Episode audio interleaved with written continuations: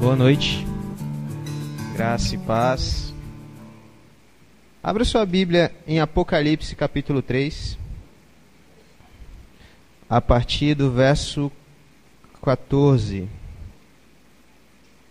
Diz assim a palavra do Senhor: Escreve ao anjo da igreja, da igreja de Laodiceia: Estas coisas diz o Amém, a testemunha fiel e verdadeira, o princípio da criação de Deus. Conheço tuas obras.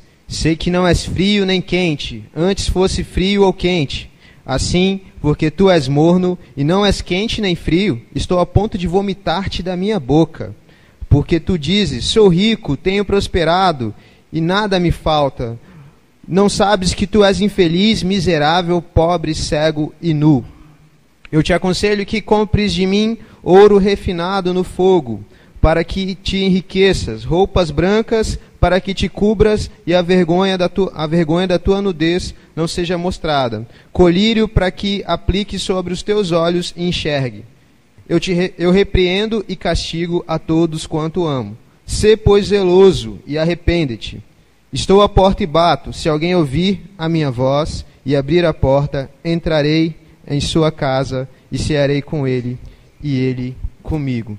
Deixa eu te fazer uma pergunta. Se alguém, se você fosse no médico e fizesse um exame lá, um exame completo daqueles para você saber como está a sua saúde e o médico virasse para você e falasse, olha, eu fiz aqui os exames e constatei que você está quase saudável. O que, que isso quer dizer?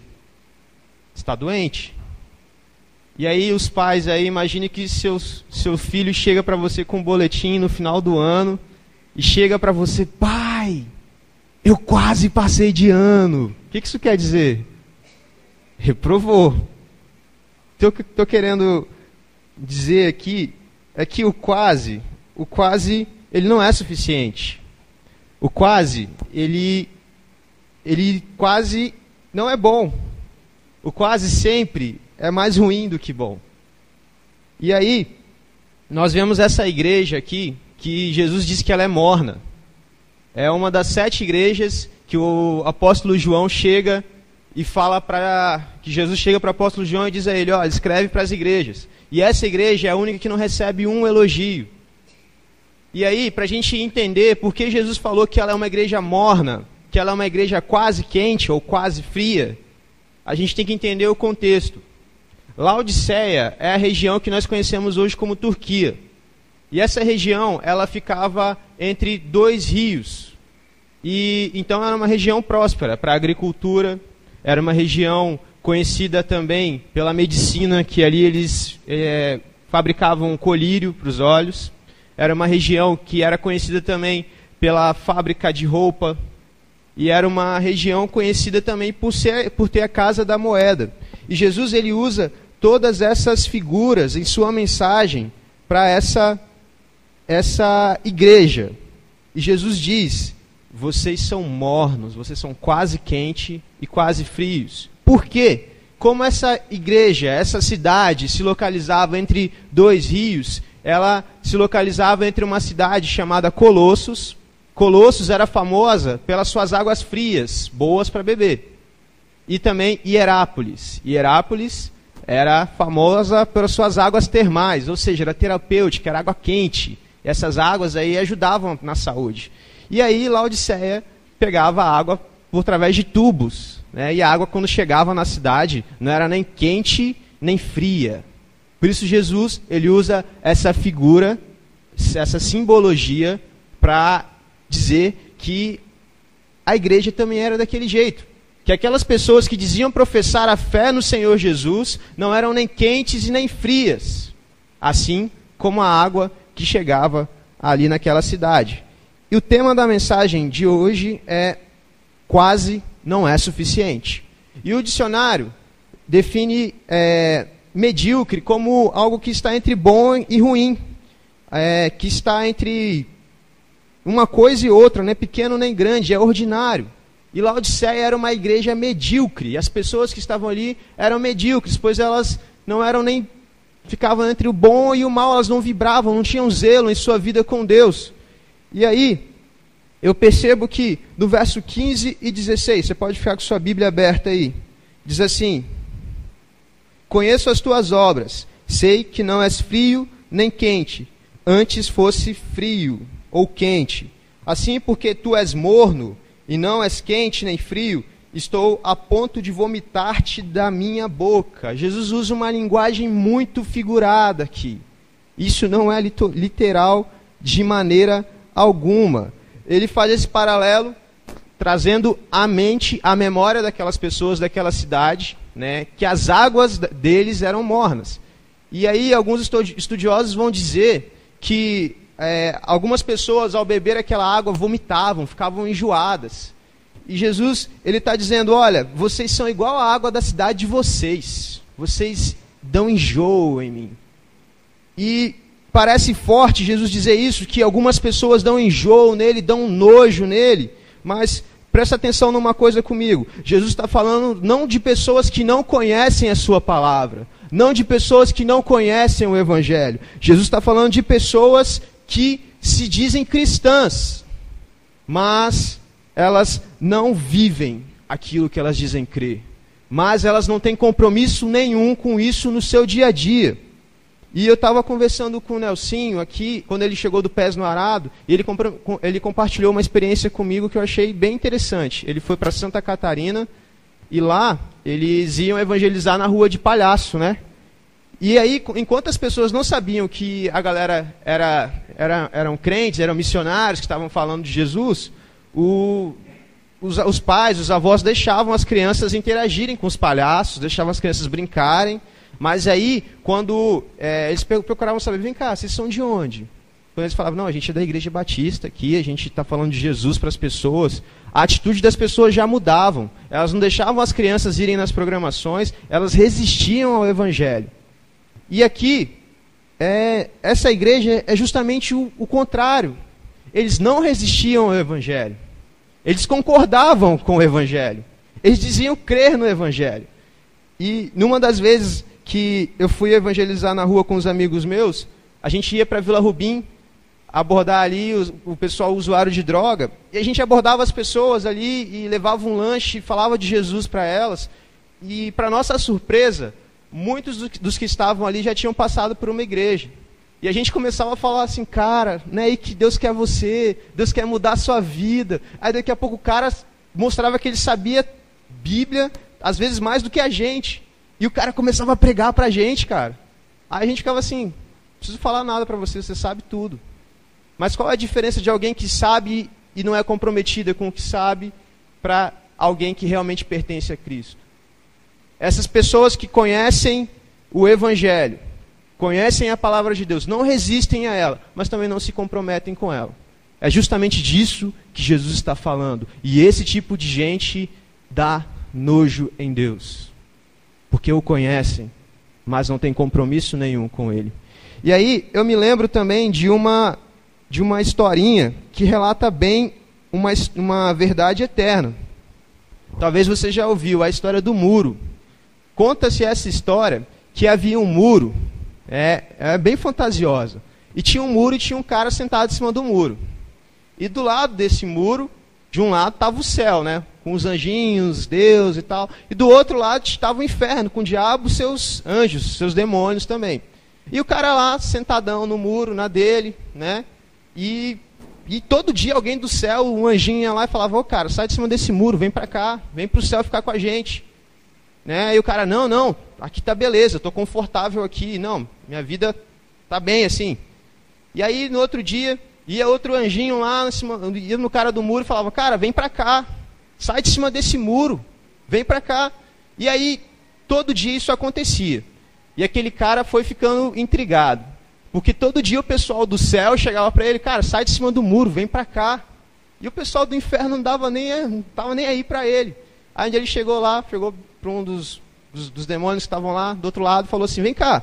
Por que, que o pessoal do céu todo dia me chama para sair de cima do muro e vir para cá, e vocês não estão nem aí para mim?" Aí o cara, o cabeta que estava lá do outro lado falou assim: Ah, o muro é nosso, cara. Você já é nosso. Você está aí, mas você já é nosso. Você está em cima do muro, mas o muro é nosso. Isso é uma história que ela traz uma verdade profunda nela. Quando você se decide por não se decidir, você já acabou escolhendo o outro lado. E aí, eu quero falar para você aquilo que Jesus disse aqui nesse versículo. Eu tenho nojo de gente morna, gente que conhece a minha palavra e não se compromete com ela. Estou a ponto de vomitar-te da minha boca. Jesus, ele simplesmente, ele despreza a mediocridade. Precisamos nos posicionar de acordo com aquilo que dizemos crer. Pois aquilo que você diz crer, se você não vive, você está prestando um péssimo trabalho ao Evangelho. E a mensagem que você passa para as pessoas é um, uma mensagem que atrapalha mais do que ajuda. E aí, se você não vive aquilo que você diz crer, você é semelhante a essas pessoas, mornas, medíocres, quase, quase fiéis, quase santas, quase cristãs. Para Jesus não existe esse negócio de quase. Ou você é, ou você não é. E aí no versículo 17 e 18, diz assim: Porque tu dizes, sou rico, tenho prosperado e nada me falta, mas sabes que és infeliz, miserável, pobre, cego e nu. Como eu disse a princípio, essa cidade era, ela era uma cidade rica, era conhecida por sua prosperidade, tinha a Casa da Moeda lá, né? eles eram referências na fabricação de roupa, uh, fabricavam colírio e tinha, eles, eles eram prósperos na agricultura também. E aí, eles tinham uma visão deles totalmente errada, que não era que Deus olhava para eles e vê. Eles diziam assim, é, versículo 17. Ele dizia assim: Sou rico, tenho prosperado e nada me falta. Essa era a visão que ele tinha de si. Essa era a visão que ele passava para as pessoas, que essa igreja, que as pessoas daquela igreja passavam para as pessoas. Eu sou feliz, eu não preciso de nada, eu tenho dinheiro. E aí, a verdade é que essa visão não era a visão que Deus tinha deles. A visão que Deus tinha deles era a seguinte: vocês são infelizes, miseráveis, pobres, cegos e nus. Mas acontece que tem muita gente que usa uma máscara na frente das pessoas e mostram que por fora está tudo legal, mas por dentro só ela sabe o que está acontecendo. E aí eu percebo que essas pessoas vivem e demonstram uma falsa paz. Sabe aquela pessoa que está na frente das pessoas, está sorrindo, né? Não, eu tenho tudo que eu preciso, mas quando você chega no seu quarto e você está sozinho, só você sabe o que está no seu coração.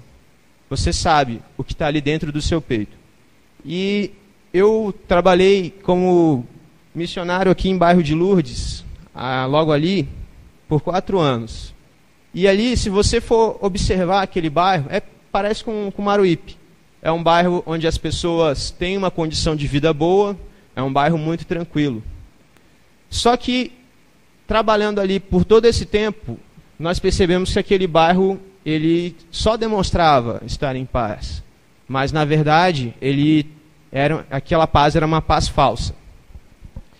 E me lembro de uma tarde de quinta-feira, onde a rotina normal estava se seguindo, é, não se ouvia muito barulho na rua, quando a gente ouve barulho de tiro na rua. E a gente foi descobrir que se tratava de um suicídio. A uma quadra da congregação. O cara deu um tiro na cabeça. E aí, se a gente fosse olhar para a vida do cara, é, humanamente falando, o cara tinha uma vida que muita gente quer. O cara tinha um, um trabalho, ele era concursado público, ganhava muito bem, tinha uma casa boa, tinha um carrão na garagem, o cara era jovem, e eu te pergunto, por que, que o cara tirou a vida dele? O cara tinha tudo, tinha dinheiro, mas não tinha o essencial. Se você tiver tudo na sua vida, se você tiver todo o dinheiro do mundo, e se você não tiver a paz de Cristo no seu coração, você não tem nada, isso não vai adiantar nada. E aí, ali aquele cara, ele demonstrava para as pessoas, para quem olhava para ele, eu sou rico, eu sou feliz, eu tenho tudo o que eu preciso. Mas dentro do coração dele, para o cara chegar ao ponto de te dar um tiro na cabeça, estava faltando algo muito grande na vida dele. E aí, não adianta, você pode mentir para todo mundo.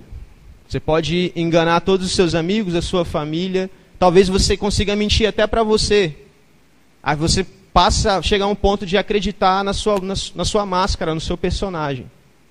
Mas existe uma pessoa que você não pode mentir, que você não pode enganar, dizendo que está tudo bem quando não está tudo bem. E é Deus. E ele olha para você, ele sabe exatamente o que você está sentindo, ele sabe exatamente o que, que você está passando, as suas guerras, as suas lutas interiores. E ele sabe o que você está sentindo. Não importa o quão bom ator que você seja, ele sabe exatamente o que você está passando. E eu percebo também que a autossuficiência nos afasta de Deus. Você quer ver uma coisa? Aquela cidade, aquela igreja tinha dinheiro e estava indo tudo muito bem. E percebe uma coisa na sua vida: quando as coisas estão muito bem, a nossa tendência, sabe qual é? A gente esquecer um pouco de Deus. A gente, como se a gente falasse assim: não, Deus, tá beleza, ó, tô levando legal, Estou conseguindo administrar bem minha vida. Depois a gente troca ideia. Depois, quando eu estiver mal, eu corro para o Senhor. E aí, quando as coisas começam a dar errado, a gente acaba, fica perguntando, mas por quê? Porque é exatamente disso. A autossuficiência nos afasta de Deus. Eu louvo a Deus quando eu percebo as minhas fraquezas. Eu louvo a Deus porque nesse momento eu percebo o quanto eu preciso dele. E aí, quando as coisas vão muito bem na nossa vida, a nossa tendência é essa. E foi isso que aconteceu com aquela igreja, com aquelas pessoas, por estarem tão bem, próspera, são, eram prósperas, tinham dinheiro, tinham tudo o que se podia desejar. Mas Jesus olhava para ela e dizia: Vocês são pobres, miseráveis, cegas e nuas. Vocês não conseguem enxergar quem de fato vocês são. Vocês mentem tanto na aparência de vocês que vocês acabam acreditando na mentira de vocês. E a visão que Jesus tinha daquela, daquelas pessoas, que ele mostra no versículo 18: vocês precisam comprar ouro refinado de mim. E que ouro refinado é esse? A palavra de Deus nos diz que existe um tesouro verdadeiro que a gente deve buscar, que é o tesouro no céu. Se você tiver bens materiais aqui, você pode ser assaltado, você pode levar um tiro e vai ficar para quem isso daí? O ladrão rouba aqui, e o verdadeiro lugar que você deve juntar tesouro não é aqui. Caixão não tem gaveta. Você tem que juntar tesouro no céu.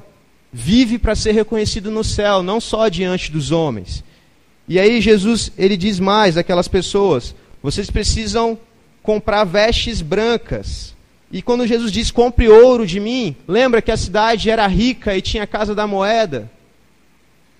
Não adianta nada você ser rico financeiramente e ser pobre por dentro, pobre espiritualmente. E Jesus diz: compre roupas para co cobrir a sua nudez.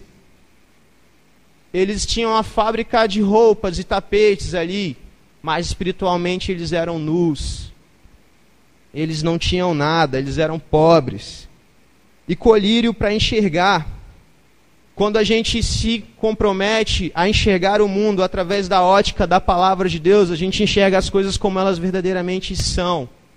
E aquelas pessoas, eles não enxergavam as coisas como elas verdadeiramente eram.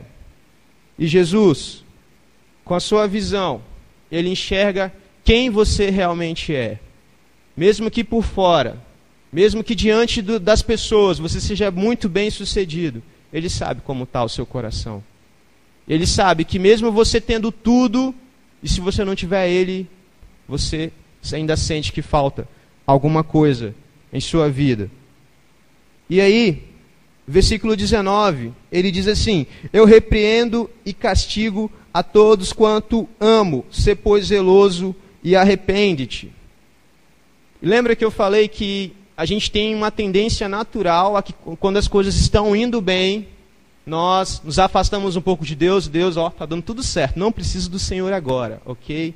E aí, quando a gente se afasta de Deus, a palavra de Deus nos diz que Ele disciplina a todos quanto ama.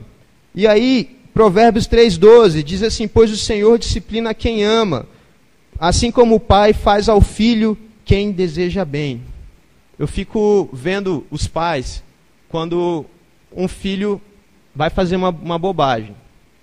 Aí o pai diz: Olha, não faz isso, você vai se machucar. E aí o filho é teimoso: Não, eu, pai, eu, eu entendo, deixa eu fazer. E aí ele vai e faz. Quando um filho apronta, um pai amoroso não deixa de corrigi-lo. Quando um pai deixa de fazer isso, ele acaba criando um verdadeiro monstro, porque o filho não cresce sem limites. E Deus ele faz isso com a gente. Deus ele disciplina a gente quando a gente faz bobagem. Porque ele nos ama, assim como um pai amoroso. E a disciplina de Deus nas nossas vidas, ela tem por objetivo o nosso arrependimento. E aí, a gente tem que ter muita sensibilidade e muita humildade. Talvez o rumo que você tem tomado em sua vida seja não seja o rumo que Deus queira para você. E Deus está falando de diversas maneiras para você. Deus está gritando para você: olha, não é isso que eu quero para você. E você sabe que não é. Isso aqui muitas vezes a gente insiste no erro. E Deus disciplina a gente. Deus disciplina a quem Ele ama. Assim como um pai amoroso disciplina o seu filho. E ainda, no versículo 20, ele, e para surpresa geral, Jesus fechando esse texto, ele diz o seguinte: Estou à porta e bato. Se alguém ouvir a minha voz e abrir a porta, entrarei em sua casa e cearei com ele e ele comigo. E para surpresa geral, Jesus ele começa falando para uma igreja. A gente entende que eram pessoas que criam em Jesus, que professavam publicamente sua fé nele. E ele chega no final desse texto com joga uma bomba assim. E ele diz: "Eu tô do lado de fora, eu não aí no meio de vocês". Existem pessoas que dizem crer em Jesus e é normal, nós vivemos num país que é de maioria cristã. Então qualquer boteco que você for, as pessoas vão dizer que são cristãs, mesmo suas vidas não dando fruto disso.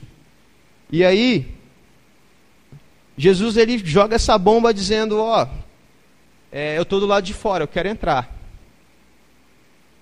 E aí eu vejo que Jesus ele quer sempre entrar na nossa vida. E talvez você já tenha ouvido isso, que Jesus ele ele não vai entrar na sua vida à força, ele não vai forçar isso, ele deseja que você abra a porta. Ele está à porta batendo e ele deseja entrar na sua vida e ali mudar a sua vida, sentar com você, resolver aquilo que precisa resolver com você. E o que mais me surpreende nisso tudo, que eram pessoas que diziam crer no Evangelho. O que mais me surpreende nesse texto é que ele são para as pessoas cristãs. E eu me lembro do texto de Mateus 7, 21, que a palavra de Deus nos diz: Nem todo aquele que diz Senhor, Senhor entrará no reino de Deus, mas aquele que faz a vontade do Pai que está no céu. E olhando para esse retrato e olhando para a realidade, para a minha realidade, eu percebo que tem muita gente que conhece, realmente conhece a palavra de Deus, realmente conhece a igreja, realmente conhece a religião, mas mesmo conhecendo a igreja, mesmo conhecendo a religião, mesmo conhecendo a palavra de Deus, elas não conhecem a Deus. São pessoas que dizem crer em Deus, mas que de fato não creem. São apenas religiosos sem Deus. E Jesus, ele estava ali diante daquelas pessoas, dizendo: Ou, oh, eu estou do lado de fora. E como eu disse, tem gente que crê que está no caminho certo e às vezes a gente insiste que está fazendo a coisa certa. Mas tem algo no nosso coração, lá no fundo, que te diz que, esse, que essa não é a direção que você deve tomar. E aí, eu chego à seguinte conclusão. Mesmo que muita gente tem muita gente que vai continuar nesse caminho. Tem muita gente que vai continuar em cima do muro.